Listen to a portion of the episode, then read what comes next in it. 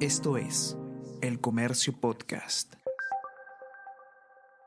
Buenos días, mi nombre es José Manuel Romero, periodista del Comercio, y estas son las noticias más importantes de hoy, jueves 16 de noviembre denuncian maltratos en intervenciones en la vía pública por parte de la Municipalidad de Miraflores. El municipio de Miraflores está en el centro de la controversia debido a distintos eventos ocurridos el último fin de semana, donde las intervenciones de los serenos y fiscalizadores fueron expuestas en redes sociales. Estos episodios han sido criticados por vecinos y usuarios de Internet, sugiriendo que se estaría cruzando la línea del cumplimiento riguroso de las ordenanzas con el abuso.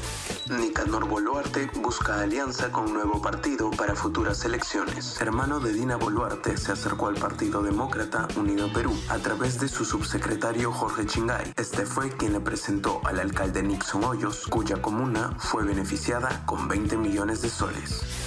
Aprueban reelección de gobernadores y alcaldes. La Comisión de Constitución del Congreso aprobó la reelección por un periodo adicional de los alcaldes y gobernadores regionales. Norma deberá ser ratificada por el Pleno en dos legislaturas llega a su fin una de las campañas presidenciales más agresivas en Argentina. Uno de los dos, el libertario Javier Milei o el oficialista Sergio Massa, se convertirá este domingo 19 en el presidente electo de los argentinos, luego de semanas de ataques con cámaras ocultas, filtraciones de audios, mensajes perturbadores en redes y acusaciones de guerra sucia.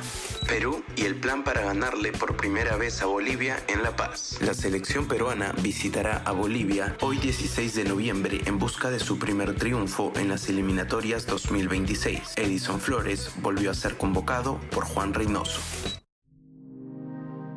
El Comercio Podcast.